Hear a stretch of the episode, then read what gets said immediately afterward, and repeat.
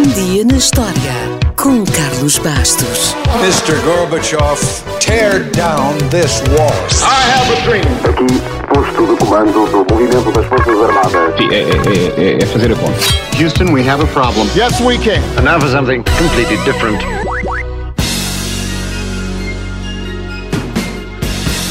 Os Beatles e principalmente o seu baterista Ringo Starr foram uma grande influência para o jovem Phil Collins. Curiosamente, anos mais tarde, o ex-Beatle que se tornou muito amigo de Phil Collins foi George Harrison e não Ringo Starr. Mas isso não o fez trocar a bateria pela guitarra. O amor pela bateria vinha da infância, quando os pais lhe ofereceram aos 5 anos uma pequena bateria no Natal. Phil Collins nunca mais largou o brinquedo, aprendeu a tocar sozinho, copiando a música que ouvia na televisão ou na rádio, e criou o seu próprio sistema de notação musical. Ainda hoje não sabe ler uma partitura, a não ser que seja sua.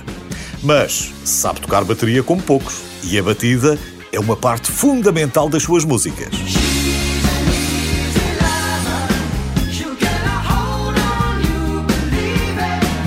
Por volta dos 20 anos, Phil Collins viu um anúncio de uma banda que estava à procura de um baterista que fosse sensível à música acústica.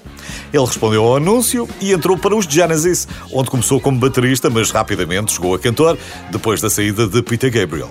Os Genesis merecem um programa só para eles, por isso, hoje nem sequer vamos falar muito da banda. O que é certo é que os Genesis ajudaram em muito a consolidar o talento de Phil Collins. No entanto, como workaholic que era, Phil queria mais e rapidamente se lançou numa carreira a solo.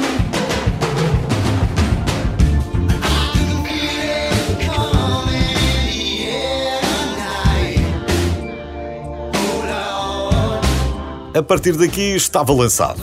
E com sucesso atrás de sucesso, Phil Collins transformou-se numa das pessoas mais ricas e influentes da indústria musical britânica. Ele é um dos três únicos artistas, juntamente com Paul McCartney e Michael Jackson, que vendeu mais de 100 milhões de álbuns, tanto com uma banda como a solo.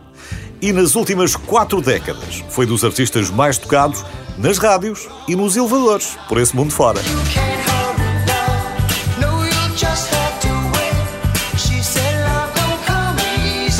Não sei se ainda se lembra, mas eh, Phil Collins tocou bateria em Do They Know It's Christmas, com a Band-Aid.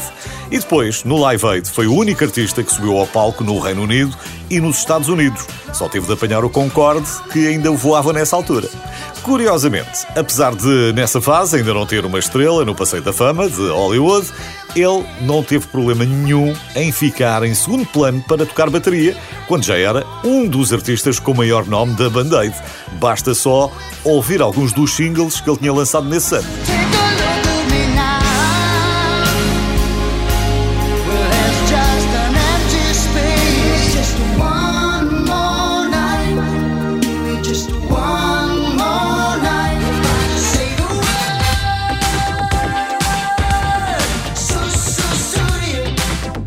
Outra faceta curiosa de Phil Collins é o seu interesse pela representação. Basta ver os vídeos dele para perceber que está ali um ator respeitável. Por isso, unir o mundo da música e do cinema foi a coisa mais natural do mundo para ele. Não só escreveu músicas para bandas sonoras no cinema, com a animação de Tarzan, logo à cabeça, como emprestou a voz a personagens em filmes de animação e ainda entrou como ator, por exemplo, em Miami Vice ou em Hook, de 1991, que foi a incursão que Steven Spielberg fez pelo mundo de Peter Pan com o Robin Williams e o Dustin Hoffman. De certa forma, podemos dizer que Phil Collins precisa de dois corações para tantas paixões.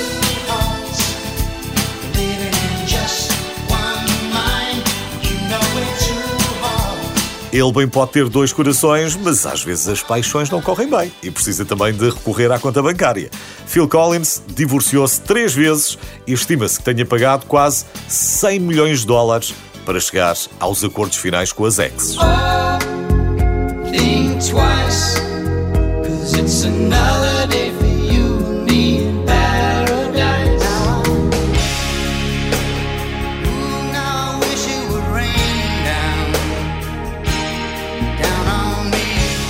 Felizmente, as antigas paixões também lhe deram inspiração para músicas assim. Já não temos muito mais tempo, por isso, fico só com mais algumas ideias sobre Phil Collins. É um baterista canhoto, as suas batidas tiveram grande influência, imagine, No hip hop, é um entusiasta de miniaturas e modelos ferroviários, adora fazer maquetes e é um fervoroso adepto do Tottenham. Infelizmente, a idade não perdoa e em 2001, depois de uma infecção viral, ficou praticamente surdo do ouvido esquerdo. Para piorar as coisas, em 2009 anunciou que não podia mais tocar bateria devido a uma lesão na coluna.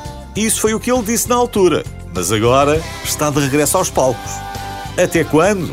Bem, provavelmente até poder.